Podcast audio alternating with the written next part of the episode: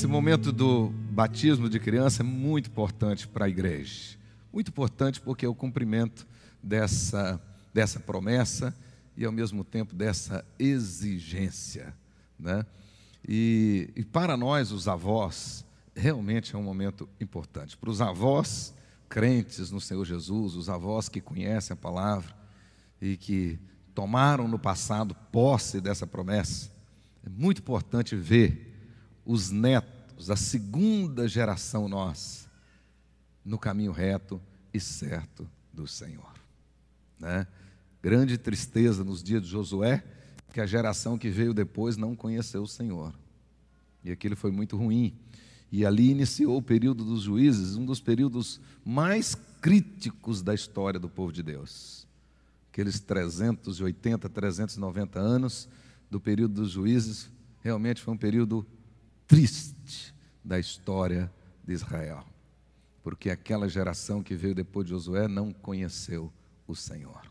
Então é muito bom. E por isso que eu digo, nesses dias que nós estamos vivendo, a nossa obrigação de avós não terminou. Não terminou. Com a graça de Deus, cumprimos a nossa obrigação de pais, mas a nossa obrigação de avós continua.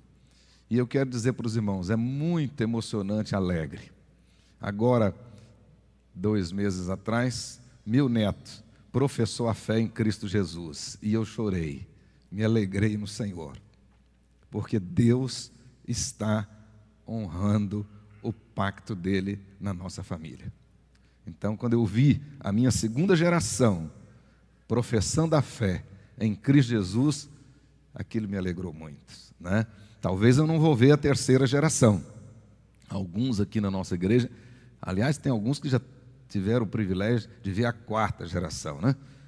Talvez eu não vou ver a terceira geração, mas Deus já me alegrou que a minha segunda geração já começa com a boca deles declarar que o Deus do avô deles é Deus deles também. Isso é maravilhoso. Não tem honra maior do que essa aqui nessa terra. Não tem. Então, Fica aí para os que estão em casa, os que são avós. Não, não é só curtir o netinho. Está vendo aí, César? Não é só curtir os netinhos, não. Tem que ajudar a criá-los no caminho reto e certo do Senhor Jesus, porque a grande alegria para nós vai ser essa. Grande alegria, com certeza. Amém? Glória a Deus. Aqui na nossa. Hoje é o nosso último domingo é, antes do retorno da nossa escola bíblica dominical. Então, hoje ainda ficaremos todos aqui no templo para a continuidade do nosso culto. E nós estamos estudando a oração do Pai Nosso, a oração dominical. Então, vai aparecer aí na tela nosso texto de Mateus, a oração é, dominical. Vamos ler o texto? Isto. Mateus capítulo 6, versículo 5 até o versículo 13. Diz assim a palavra de Deus: E quando orardes, não sereis como os hipócritas, porque gostam de orar em pé nas sinagogas e nos cantos das praças, para serem vistos dos homens. Em verdade vos digo que eles já receberam a recompensa. Tu, porém, quando orares, entra no teu quarto e fechada a porta, orarás ao teu pai que está em secreto e teu pai que vem em secreto te recompensará. E orando, não useis de vãs repetições, como os gentios, porque presumem que pelo muito falar serão ouvidos. Não vos assemelheis, pois, a eles, porque Deus, o vosso Pai, sabe o que tendes necessidade antes que lhe o peçais. Portanto, vós orareis assim: Pai nosso que está nos céus, santificado seja o teu nome. Venha o teu reino, faça-se a tua vontade, assim na terra como no céu. O pão nosso de cada dia dá-nos hoje e perdoa-nos as nossas dívidas, assim como nós temos perdoado aos nossos devedores. E não nos deixeis cair em tentação, mas livra-nos do mal, pois teu é o reino, o poder e a glória para sempre. Amém. Vamos em atitude de oração acompanhar essa música que é a mais bonita que eu achei no YouTube sobre o Pai Nosso. Vamos ver.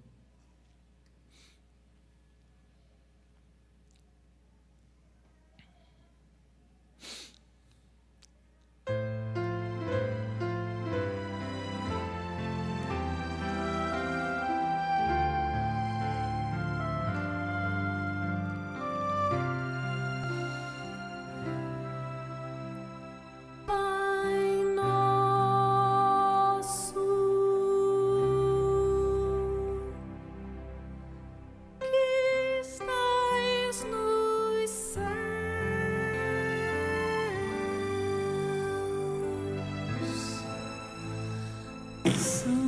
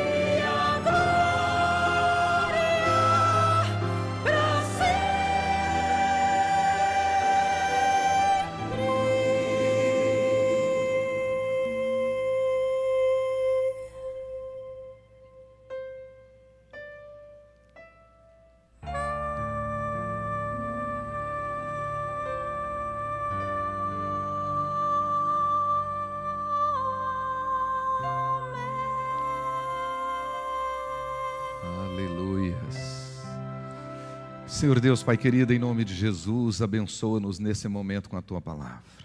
E que a oração dominical fale profundamente ao nosso coração. Assim como os discípulos do Senhor Jesus pediram que ele os ensinasse a orar. Agora, pois, ó Deus, nos ensina através desta oração. Que o Espírito Santo do Senhor fale ao nosso coração. Em o nome de Jesus, Senhor nosso e da igreja.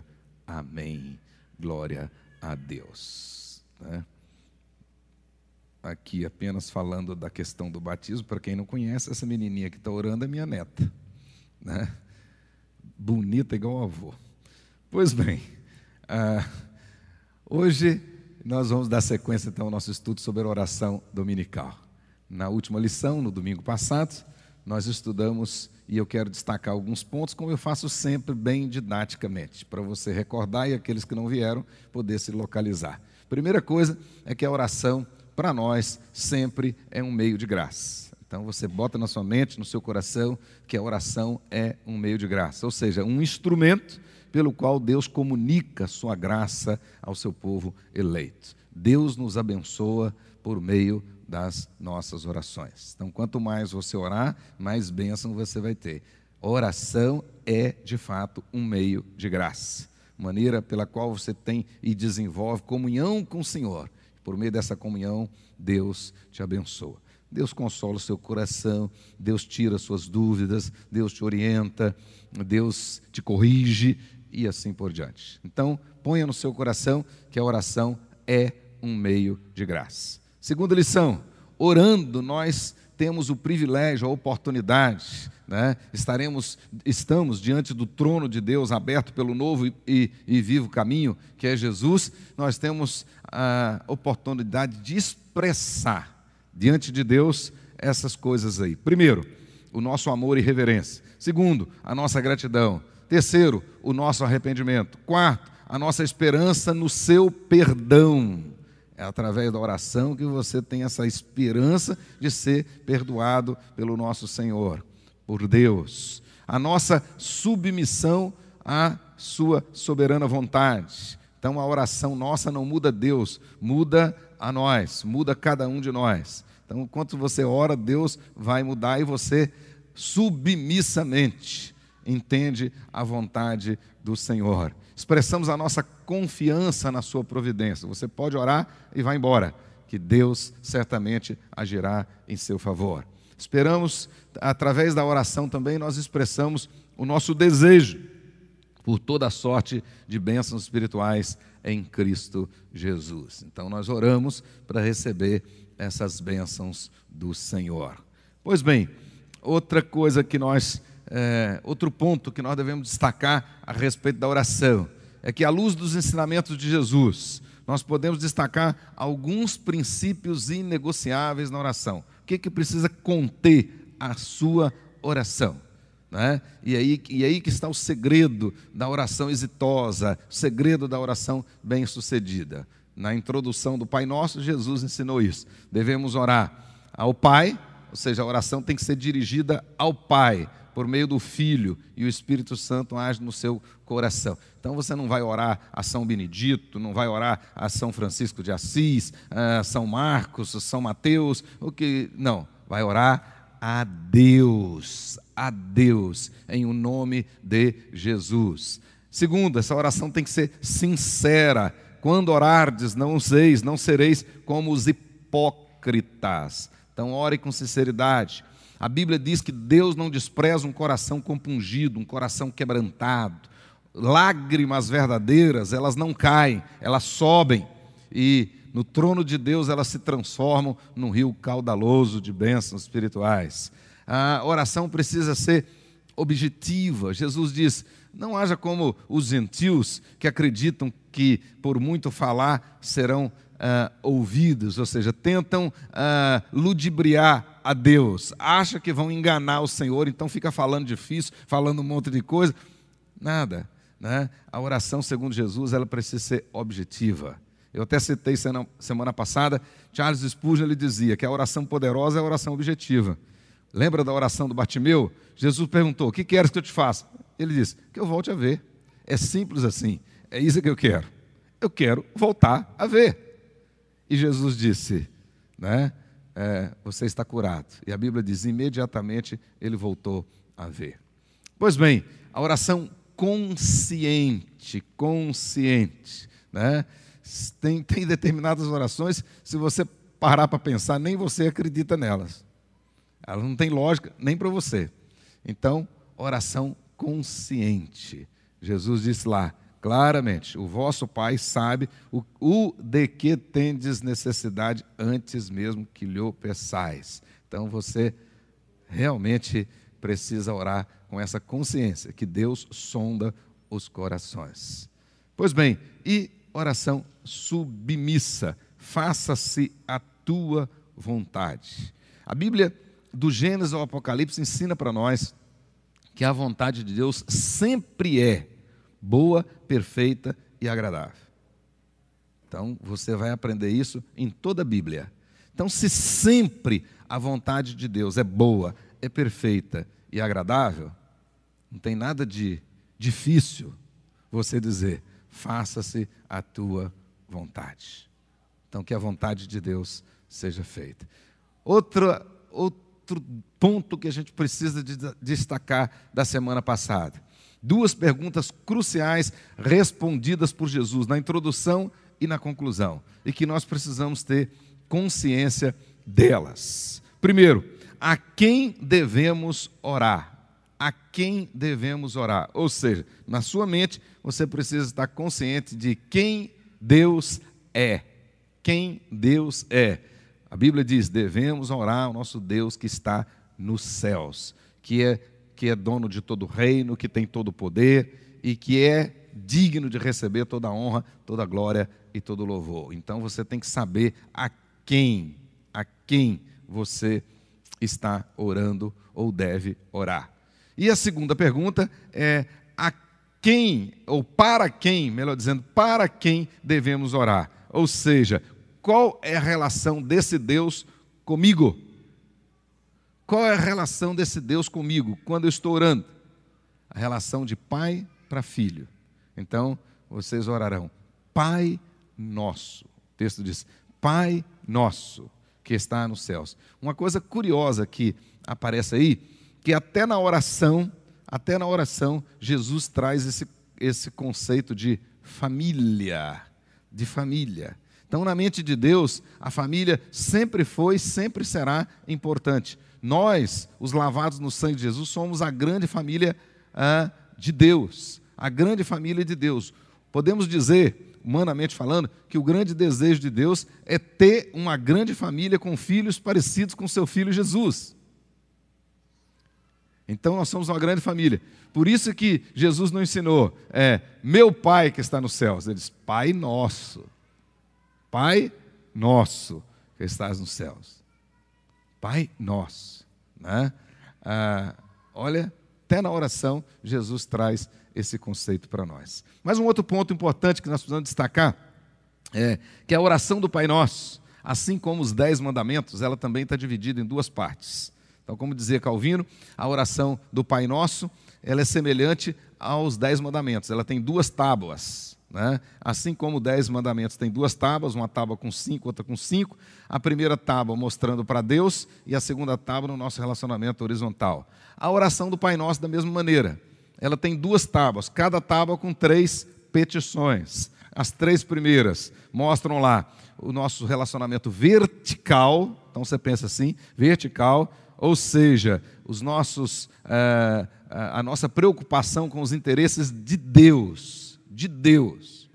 Então Jesus está ensinando para nós que na nossa oração, primeiramente a nossa preocupação está em, tem que estar relacionada com Deus, com Deus. É vertical quando você se ajoelhar para orar, quando você estiver no seu, no seu quarto em secreto ou em qualquer lugar orando, você precisa seguir essa orientação de Jesus. Primeiro Deus, relacionamento vertical.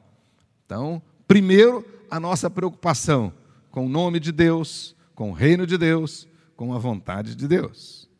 Aí segundo, segundo, aí a segunda tábua, as três outras petições aí nós temos os relacionamentos e as preocupações horizontais. Aí sim, nós revelamos a Deus a nossa preocupação com pão, a nossa preocupação com perdão e a nossa preocupação com a proteção. Os três P's, fica fácil de marcar: pão, perdão e proteção. Mas isso tem relação horizontal. Primeiro vertical, depois horizontal.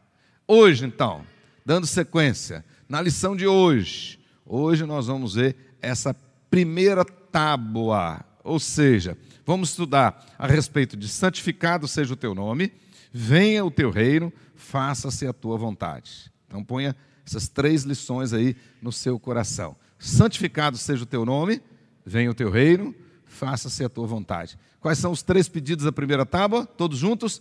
Santifica,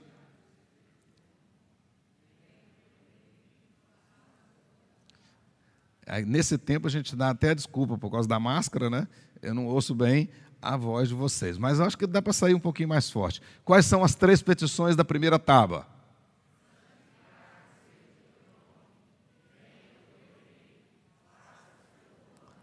Amém.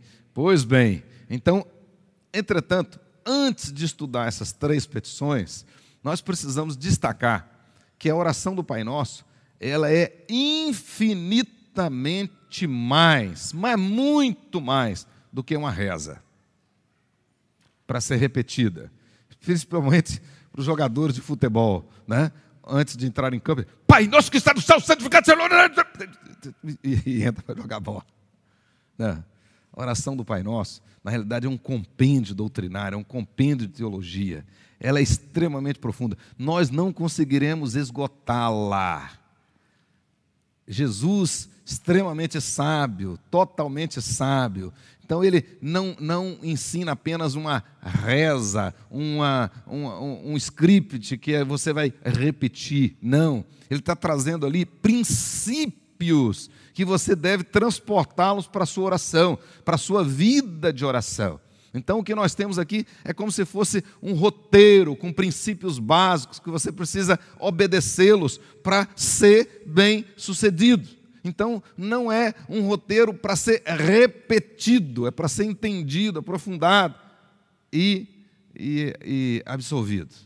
Então, ah, por exemplo, quando eu digo que a oração do Pai Nosso ela é um compêndio de teologia, assim como Mahatma Gandhi diz que o, o Sermão do Monte é a Bíblia em miniatura, ah, na realidade, a oração do Pai Nosso é uma Bíblia numa miniatura menor ainda.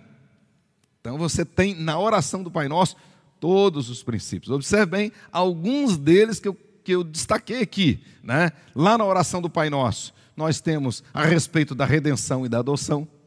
Então você quer estudar a doutrina da redenção, a doutrina da adoção. A oração do Pai Nosso, ela nos leva a isso, quando ela diz lá, né? Ah, Pai nosso, Pai nosso. Somente em Cristo podemos chamar Deus de Pai, porque em Jesus fomos feitos filhos de Deus. E agora eu vou falar bem baixinho para não agredir ninguém. Nem todas as pessoas que oram ou rezam o Pai Nosso, aquela oração, aquela reza tem sentido. Porque só pode chamar Deus de Pai verdadeiramente quem tem Jesus como Senhor e Salvador. Nessa oração, nós temos a doutrina da adoção. Adoção. Antes de você receber Jesus como Senhor e Salvador da sua vida, você está nas trevas. Você é filho da desobediência. O que está reservado para você é o castigo eterno. Por isso que a Bíblia diz que em Cristo Deus nos tirou do império das trevas e nos trouxe para o reino do seu amor, do filho do seu amor. E nos fez agora filhos de Deus. Esse texto, claramente aí de João, capítulo 1, verso 12, diz que em Cristo nós somos feitos filhos de Deus. Então, aqueles sim que nasceram de novo, que são lavados no sangue de Jesus, esses podem orar o Pai Nosso e podem chamar Deus de Pai. Podem chamar Deus de Pai. Esses podem dizer, Pai. Então a oração ensina isso para nós. A respeito da autoridade, da autoridade absoluta de Deus. Né? O texto diz, a oração diz, que estás nos céus. Que, que Deus usou para consolar Isaías? Quando ele vai ao templo, Deus revelou para Isaías a sala do trono, a sala do controle. Né? O que, que Deus usou para consolar João no Apocalipse, no tempo da perseguição? A Bíblia diz que Deus o transportou em espírito até o céu. Ele foi à sala do trono e ele viu. O que, que ele viu? A mesma coisa que Isaías: Deus assentado no alto e sublime trono, governando tudo todos. A oração do Pai Nosso ensina para nós a autoridade absoluta de Deus. Na realidade, só Deus tem autoridade. Deus é a fonte de toda autoridade. Todas as criaturas, todas as criaturas que estão em posição de autoridade, essa autoridade é delegada. Delegada. Ninguém, ninguém, nenhuma criatura tem autoridade de si mesma. Nenhuma. Só Deus, que não é criatura, é o Criador. Então, Ele é a fonte de toda autoridade. Então, toda autoridade emana de Deus, não do povo, de Deus. De Deus. Né? Adoração, santificado seja o teu nome. Então, nós temos uma bela doutrina na Bíblia e temos muitos livros bons escritos sobre adoração. Adoração. Bela doutrina da adoração adorar a Deus na beleza da sua santidade, adorar a Deus ontologicamente, ou seja, por causa do ser dele. Por que, que nós adoramos a Deus? Porque ele é alto e sublime, porque ele é poderoso, né? porque ele é santo, porque ele é soberano, porque ele é onipotente, ele é onipresente, ele é onisciente. Esse é o Deus que nós adoramos. Na oração a gente aprende isso. A soberania, o governo, né? Ele é dono de todo o reino e governa todas as coisas. Deus governa todo o universo e todas as suas criaturas e todas as ações dela. Nem um fio de cabelo cai da minha cabeça fora do controle do nosso Deus. Nada. Nenhuma folha cai da árvore que ele não tenha conhecimento. Nada, nada, nada. Como dizia Abraão Lincoln, é, ah não, Abraão Kuyper, não há um centímetro quadrado no universo inteiro que Jesus não aponta o dedo e diz: é meu, eu sou dono, soberano. Né? Até no inferno, Jesus manda lá no inferno. E é ele que tem a chave, não é Satanás, não. Pois bem, a oração nos ensina isso. A oração nos ensina a doutrina da submissão, a doutrina da provisão, a doutrina do perdão, a doutrina da proteção de Deus. Olha, a doutrina da proteção de Deus, especialmente no livro dos Salmos, ela é poderosa. Quando você lê o livro dos Salmos, uma das coisas que você mais vai ver lá é a doutrina da proteção de Deus, é a destra do Senhor, é o salmista cantando a destra do Senhor, né? que no Senhor ele tem alto refúgio, que Deus o protege, etc. Na experiência do Velho Testamento, a gente vê isso. Né? Por exemplo, o texto que eu coloquei, Neemias capítulo 4, verso 6, naquele contexto lá dos Tobias, do Sambalá, da vida, que queria é, é, é, acabar com a obra deles, queria destruir a obra deles, estava perseguindo, etc. E tal. A Bíblia diz que Neemias orou e pediu a proteção do Senhor. Claramente, o Salmo 59, 16 e 17 o salmista está cantando aí que Deus é o seu refúgio, Deus é a sua proteção. Mas também a doutrina da libertação, né? Livra-nos do mal, livra-nos do mal, livra-nos. O mal aí é Satanás, Satanás é o maligno, o maligno, né? Livra-nos dele e é em Cristo Jesus, ele, Jesus, nos resgatou de lá, nos tirou, né? Nos tirou do poder dele, do tacão dele da escravidão dele. E em Cristo nós temos a verdadeira liberdade. Então, conhecereis a verdade e a verdade vos libertará. A verdade aí é Jesus, Jesus. Não é verdade falada por homens, pregada por homens, nada disso, é Jesus, porque ele já tinha dito: Eu sou a verdade, eu sou o caminho, eu sou a vida. Nos três casos, o artigo ali é definido. Artigo definido. Ele é a verdade. Tudo fora de Jesus é mentira. Tudo. Pode até ter cara de verdade. Pode até ser uma meia verdade. Mas, como dizia uh, Antônio Feijó, meia verdade é uma mentira inteira. Então, só em Cristo nós temos a verdadeira verdade libertação. E por último, segurança. Segurança. Um detalhe que às vezes a gente, na oração do Pai Nosso, não para para pensar, mas ele diz: para sempre, pois teu é o reino, o poder e a glória para sempre. Para sempre. Alguém que está aqui na igreja, ou que está me assistindo pela internet, pode dizer que o seu emprego é para sempre? Que os bens que você tem é para sempre. Você pode dizer que a sua saúde, que hoje é 100%, é maravilhosa, é para sempre? Não. Segundo Moisés, no Salmo 90, nessa dimensão, nessa relação nossa, nada, nada é para sempre. Absolutamente nada. Tudo aqui é transitório e é passageiro. Mas ele diz lá no Salmo 90: mas Deus, de eternidade a eternidade, é Deus. Então é nele que nós temos que colocar a confiança. E o, o, a oração termina: glória para sempre. Então o reino de Deus é eterno, o poder de Deus é eterno, e aqueles que ele chamou para participar do seu reino participarão dele eternamente. Eternamente.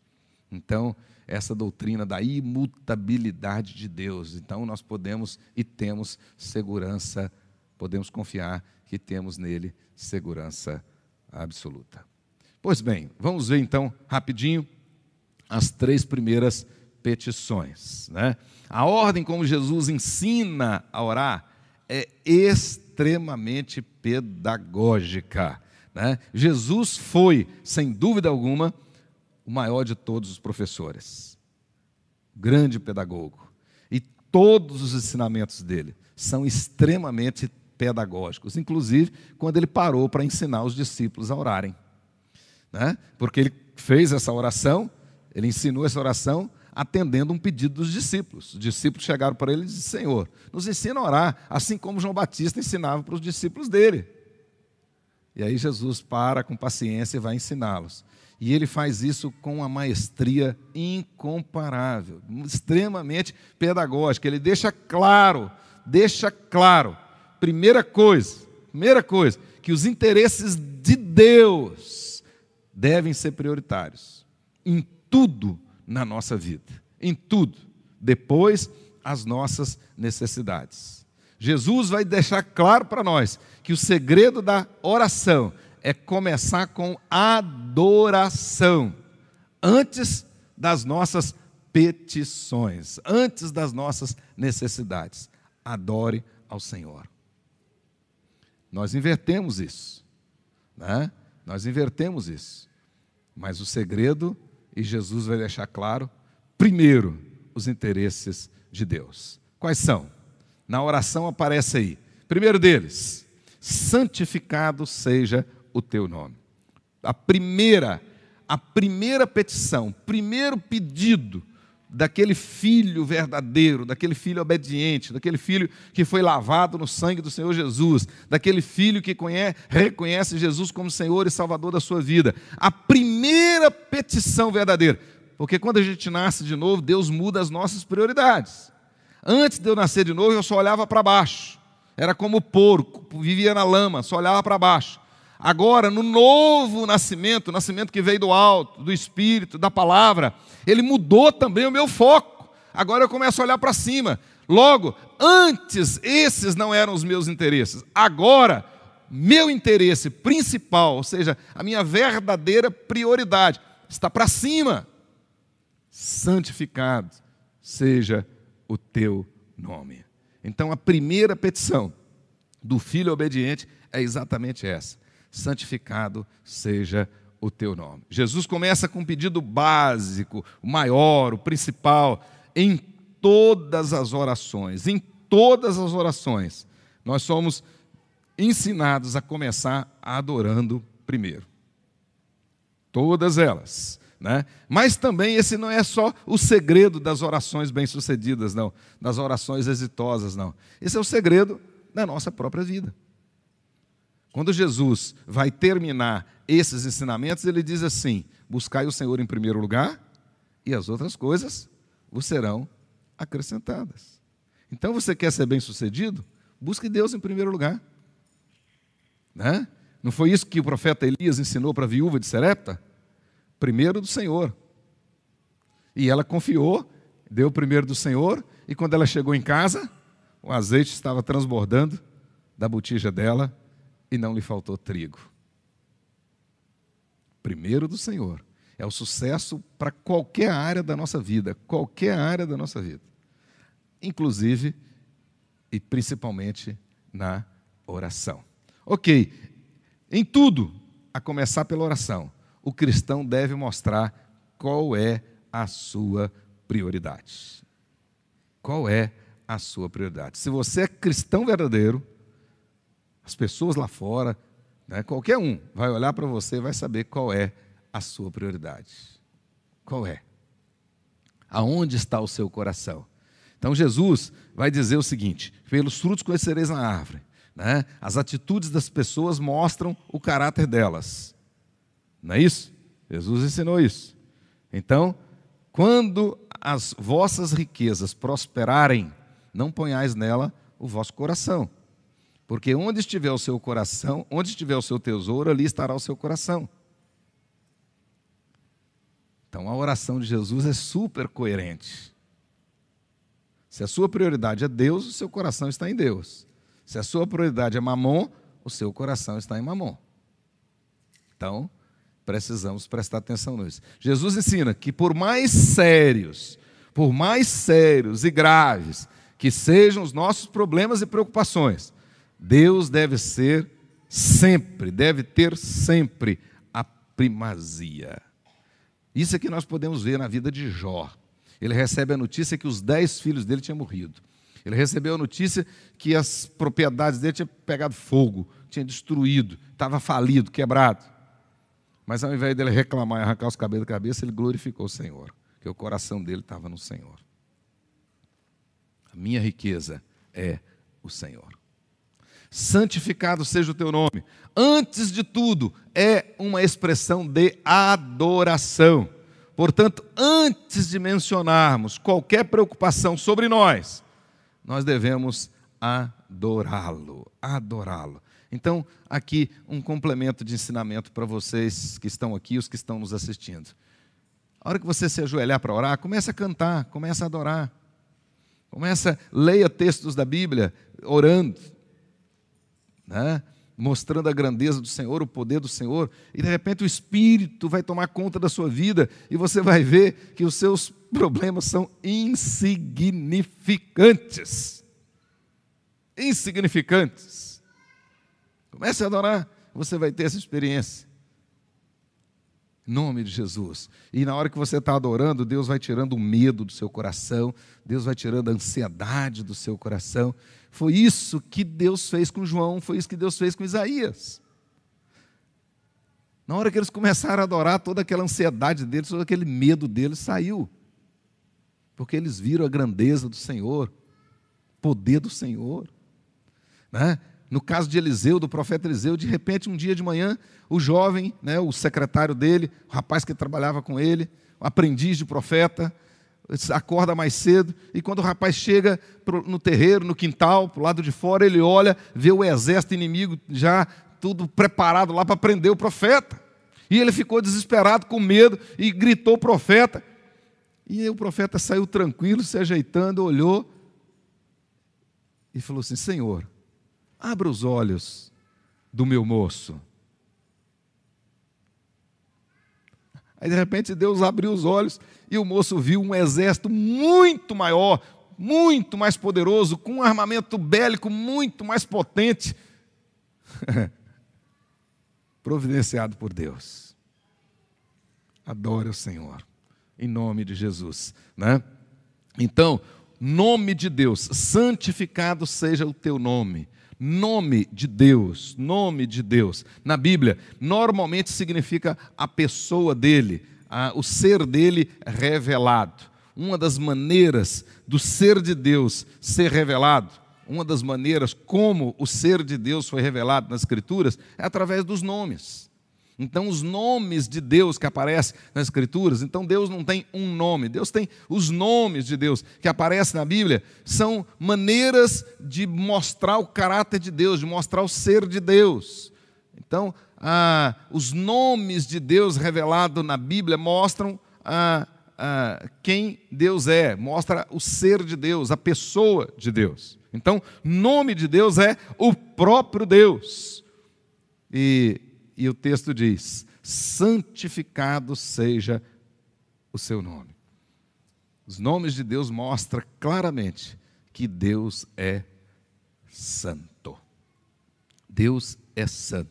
Então, Deus é santo na sua essência. Logo, eu não preciso orar para que Deus seja santo. Então, essa petição, essa petição, ah, eu não estou pedindo é, que Deus seja cada vez mais santo, porque Ele já é totalmente santo. Então, ela tem um sentido. Eu estou pedindo que Ele seja santo, ou seja, que a expressão de santidade de Deus seja vista na minha vida e no contexto onde eu vivo. Então, santificado seja o teu nome, né? Aqui na terra, como ele é no céu, onde toda a sua santidade é vista.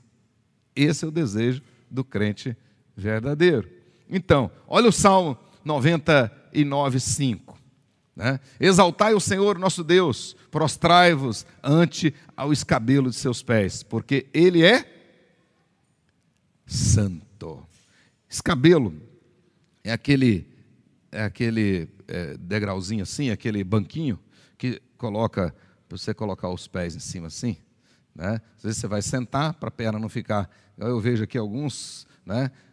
Né, Bianca? Bianca acontece isso, ela senta ali e fica com as perninhas balançando assim. Então tem que arranjar um escabelo para ela, quer colocar um, um, um, uma caixinha ali embaixo para ela apoiar. Quem trabalha aí no serviço público, etc., ou trabalha o dia inteiro sentado, aí normalmente põe lá um banquinho assim para colocar os pés. Isso chama-se escabelo. Era muito usado pelos reis e era de ouro. Você vai ao Egito hoje, no Museu do Cairo, você vai ver lá eh, no Museu do Cairo o escabelo de vários faraós, vários faraós, né? de ouro, ouro puro. E, e ele colocava então os pés, porque o, o, rei, no caso do faraó, ele era considerado como Deus, então os pés dele tinham que ficar até em cima do ouro, não podia ficar na terra. Né? E ah, algo que estava debaixo dos pés dele. E Deus é tão santo que você tem, o texto diz, né, claramente, que prostrar diante não é só dos pés dele, não, é do escabelo, você é abaixo dos pés dele ainda, por causa da santidade dele. Deus é santo, já é santo. Né? Ah, Salmo 45, 45, 13. O teu reino é de todos os séculos, e o teu domínio subsiste por todas as gerações. O Senhor é fiel em todas as suas palavras, e santo em todas as suas obras. Então veja bem, isso é, é tem uma matéria em teologia chama ontologia, né? ah, ou teologia própria. Um detalhe interessante: Deus é santo no seu ser, o ser de Deus é santo. Salmo 99, 5. Ele é santo tudo que sai dele, sai da sua vontade, da sua palavra, é santo. Então não é só o ser de Deus que é santo, é todas as suas obras. Ele as fez com santidade. Esse é o nosso Deus. Né? Pois bem, santificado. O que, que significa a palavra santificado? Que você está orando. Santificado seja o vosso nome. Por isso que aquela oração dos jogadores de futebol, disso, daquilo outro, né?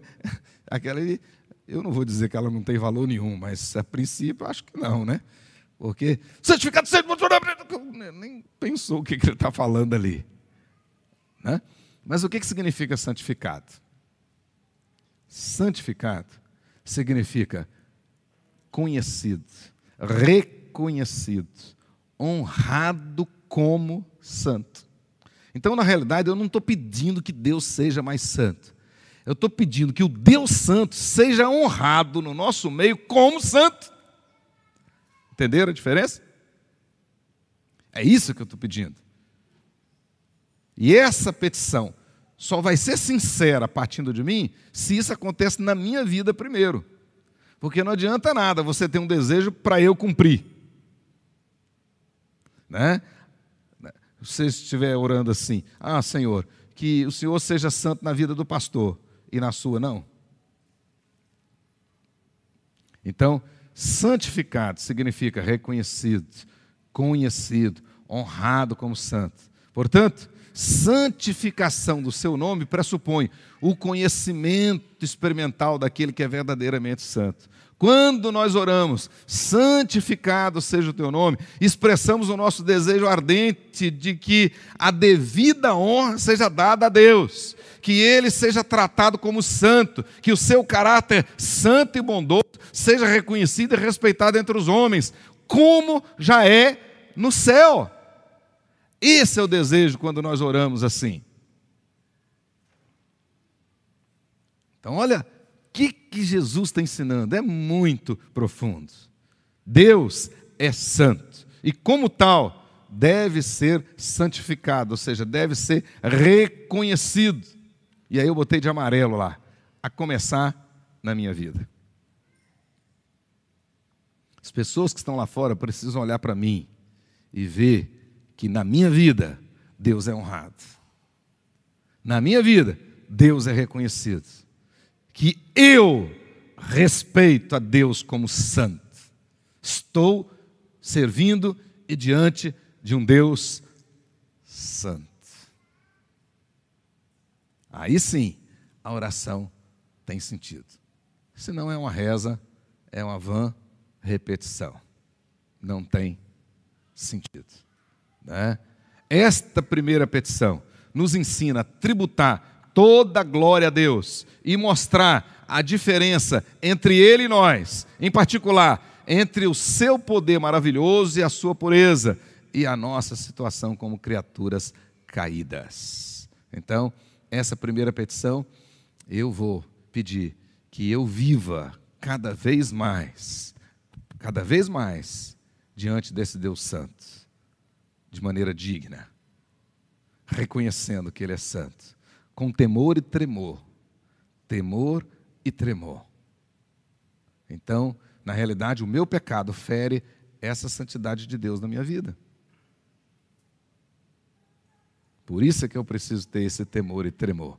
Essa primeira petição, na realidade, pede que o louvor e a honra do Deus da Bíblia, e somente do Deus da Bíblia, sejam um assunto principal de todas as outras petições.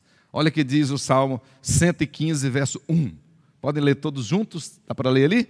Vamos lá? 115, 1. Todos juntos. Não a nós.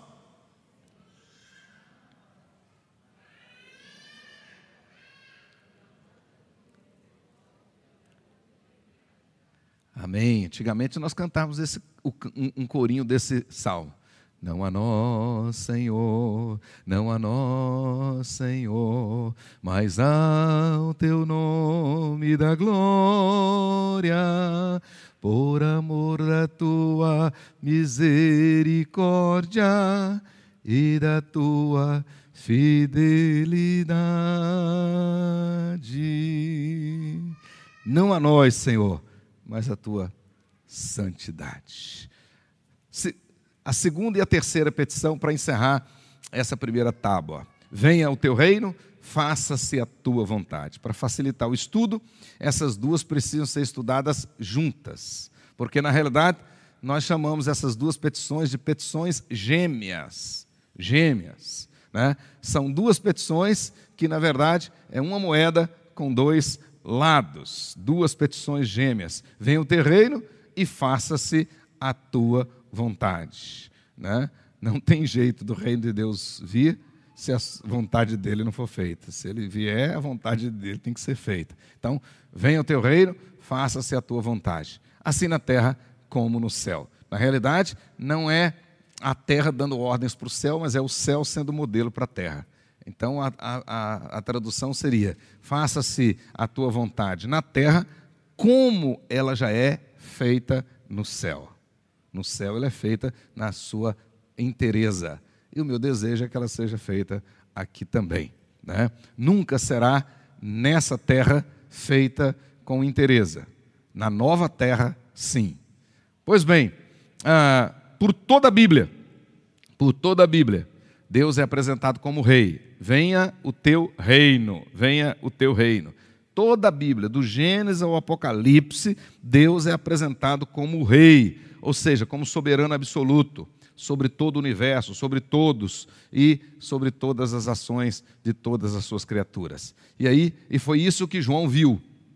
João, capítulo 15, né, já terminando a sua visão lá do céu, né, que vai até o capítulo 16, do capítulo 4 ao 16, ele tem a visão da sala do trono, a visão no céu. Né, terminando tudo isso, olha o que Deus revela para ele. E é o que, que ele escreve. Né? Vi como um mar de vidro mesclado de fogo, e os vencedores da besta, e a sua imagem, e do número do seu nome, que se ach, que se, se achavam em pé no mar de vidro, tendo harpas de Deus, e entoavam o cântico de Moisés, servo de Deus, e o cântico do Cordeiro, dizendo: Nós cantamos esse cântico aqui também. Grandes são e admiráveis as suas obras, Senhor Deus Todo-Poderoso, justo justos e verdadeiros são os teus caminhos, ó Rei das nações. Quem não temerá e não glorificará o teu nome, ó Senhor? Pois só tu és santo. Por isso, todas as nações virão e adorarão diante de ti, porque os teus atos de justiça se fizeram manifestos. Glória a Deus. Glória a Deus. Né? Venha o teu reino. Né? As expressões venha teu reino e teu é o reino, essas duas expressões aparecem na mesma oração. Né? Você já deve ter observado isso. Venha o teu reino e teu é o reino. O que, que elas significam? No primeiro caso, venha o teu reino, o sentido é de relacionamento redentor. Então, quando você está orando, venha o teu reino, você está falando de relacionamento redentor. Em outras palavras, você está falando da graça, você está falando de salvação. É nesse sentido, de salvação. Como é que o reino do Senhor vem hoje? Ele vem hoje nas vidas que aceitam Jesus como Senhor e Salvador. Então hoje ele vem é, na expressão graça, graça, graça. Então quando uma pessoa se converte, o reino de Deus veio a essa pessoa. Se você já se converteu, o reino de Deus, você já está no reino de Deus, o reino de Deus já está em você. Pois bem, no segundo sentido, teu é o reino. Refere-se ao domínio universal de Deus. Trata-se do reinado em um aspecto da criação. Né? Geralmente em teologia nós vamos chamar então do domínio da providência do Senhor, né? ou seja, controlando, dominando toda a sua criação. Orar pela vinda do reino. Quando você ora, venha o teu reino venha o teu reino. Orar pela vinda do reino, automática e conjuntamente, tem dois sentidos. Dois sentidos, dois aspectos. Um presente e o outro futuro, ou seja, escatológico. O presente significa o reino se estabelecendo no coração de todos os eleitos. O reino se estabelecendo no coração de todos os eleitos. À medida que o eleito vai se convertendo, o reino vai se expandindo, vai crescendo. Então, hoje, investir no reino é investir em evangelização, em missões, para que as, os eleitos vão se convertendo, vão se convertendo e o reino vai expandindo. É nesse sentido. Primeiro sentido de orar: venha o teu reino. Ou seja, o governo, a vontade perfeita do Senhor se estabelecendo na vida daqueles que vão se convertendo. Ok? Então, é, o reino existe hoje, aonde as pessoas declaram Jesus como Senhor e Salvador da sua vida. Então você que está aqui, os que estão em casa, se você declara Jesus como Senhor e Salvador da sua vida, o reino existe em você. Nesse sentido, nós oramos: venha o teu reino. Mas também com conjuntamente, automaticamente, a oração tem um sentido escatológico. Ela tem um sentido escatológico. Ou seja, significa o estabelecimento completo, definitivo do reino, na manifestação gloriosa do nosso Senhor e Salvador Jesus Cristo na sua segunda vinda. Então, quando Jesus voltar, quando da manifestação gloriosa do nosso redentor Jesus Cristo, aí sim nós teremos o estabelecimento definitivo do reino de Deus. Aí nós teremos novos céus, nova terra, o reino de fato do nosso Deus. Pois bem, então orar, venha o teu reino, é profundamente desafiador, visto que fazer essa petição com sinceridade no coração significa oferecer-se a Deus para ser instrumento de resposta da sua própria oração. Quando você ora, venha o teu reino. Nós temos aqui um desafio evangelístico, um desafio missionário. Porque não adianta você orar e não pregar para ninguém. Não adianta você orar, venha o teu reino, não distribui nenhum folheto, não dá testemunho. Aí não vai vir o reino. Então, quando você ora, Deus está fazendo de você mesmo, né? Um instrumento para a resposta da sua oração. Porque se uma pessoa se converter, o reino veio para aquela pessoa. Né? E ao mesmo tempo, você, como Pedro ensina, você está orando desejando a vinda de Jesus Cristo. Então, o estabelecimento total do reino de Deus. Né? Então, nós temos nessa, nessa petição, nessas duas últimas petições, nós temos a submissão e a evangelização. Seja feita a tua vontade. Né? Eu não posso pedir, sinceramente, que a vontade de Deus seja feita sem negar a mim mesmo. Hoje eu posso dizer isso com muita, com muita tranquilidade. Orar a oração do Pai Nosso, com sinceridade, significa você dizer, por mais desejo né, que os pais que estão aqui tenham que o seu filho se forme em medicina, ou se forme em direito, ou se forme em mecatrônica, etc, etc. Mas orar dessa maneira, e quando você termina falando, faça-se a tua vontade, você está dizendo assim, Senhor, se eu quiser levar meu filho para ser missionário, se eu quiser levar minha filha para ser missionária, inclusive para servir no Afeganistão, seja feita a tua vontade. Porque o meu desejo é que o seu reino venha. Olha como é que é. Às vezes, até nós, evangélicos, estamos rezando e não orando. Entendeu o que eu quis dizer? Essa é questão. É isso que Jesus estava ensinando. Se a prioridade é o reino de Deus, então a obra missionária evangelística é a grande prioridade. Tem nada de errado eu desejar que meu filho seja médico, que a minha filha seja ah, juíza, etc, etc, etc. Não, tem nada de errado. Mas e se Deus a chamá-la para ser missionária? Eu vou ficar triste?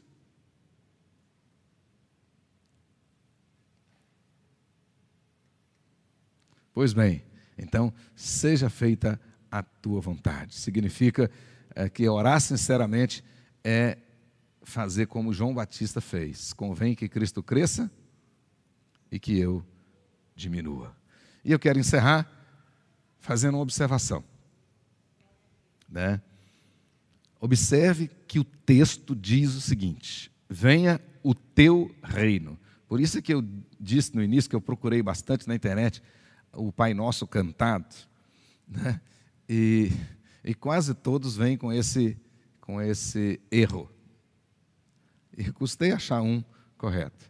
Porque o certo, o que está correto na Bíblia e no contexto geral da explicação bíblica é: venha o teu reino, e não venha a nós o teu reino.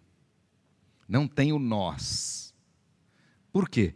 Pressupõe que quem vai fazer essa oração já é filho e se já é filho, já foi lavado no sangue de Jesus, já foi regenerado. E se já foi re regenerado, o reino já veio para ele. Então não tem sentido você pedir uma coisa que já tem. Venha a nós o teu reino. Venha o teu reino na vida daqueles que ainda não receberam o Senhor como Senhor e Salvador. E ao mesmo tempo, fica coerente, né? venha Jesus para estabelecer o reino definitivo. Então, o reino chegou com Jesus e em Jesus o reinado se estabelecerá. Esta é a frase que resume tudo isso que eu falei. O reino, o reino chegou em Jesus. Então, no momento que você recebeu Jesus, o reino chegou na sua vida. E o, e o reinado se estabelecerá na volta dele. Porque quando Jesus voltar agora, ele não vai voltar mais como profeta e nem como sacerdote. Ele não vai voltar para salvar ninguém mais. Ele vai voltar agora como rei, vai voltar para julgar, para sentar no trono, para sentar no trono e separar os cabritos das ovelhas. É isso que ele vai voltar. Então, ah, o certo é: venha o teu reino, faça-se a tua vontade, na terra, como já é feita no céu. E aí nós podemos concluir, lembrando de domingo passado. Né? A oração nos faz mais obediente, mais confiante, a oração nos faz ter uma vida cristã abundante, a oração nos faz ter uma vida cristã uh, vitoriosa. E Jesus vai encerrar essa parte do Sermão do Monte, lá no versículo 33, mostrando isso que ele acabou de nos ensinar com a primeira tábua da oração. Busquem, em primeiro lugar, o reino de Deus e a sua justiça, e todas essas coisas vos serão acrescentadas: o pão, o perdão e a proteção. Busquem o Senhor em primeiro lugar. Faça a sua oração em nome de Jesus.